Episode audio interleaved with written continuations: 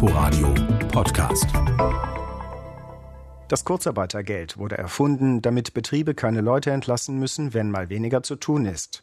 Die Nachteile und die Kosten, die ein kompletter Jobverlust mit sich bringen, soll durch die Kurzarbeit abgefedert werden. Und wenn die Konjunktur wieder anspringt, sind die Leute gleich da und können wieder loslegen. Das Modell wird international gerühmt und hat sich schon oft bewährt.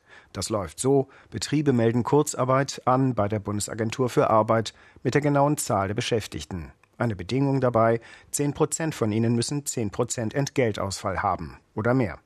Die Bundesagentur ersetzt dann einen Teil des Entgelts für die registrierten Beschäftigten und es werden Sozialversicherungsbeiträge pauschaliert erstattet, abzüglich der Arbeitslosenversicherung.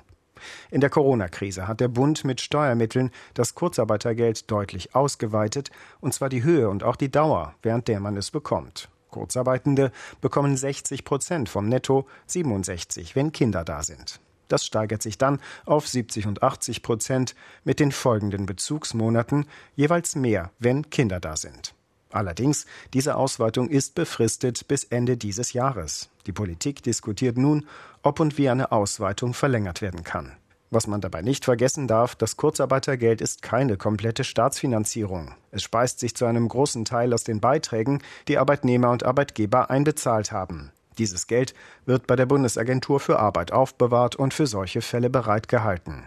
Die Reserven der Bundesagentur lagen zu Beginn der Corona-Krise bei etwa 26 Milliarden Euro. Dieses Geld wird nun bis Weihnachten komplett abgeschmolzen und deshalb wird aktuell darüber gesprochen, wie eine weitere Verlängerung der jetzigen Kurzarbeit finanziert werden kann. Kurz gesagt, die Krise könnte teurer werden. Die Frage ist, wer zahlt das dann?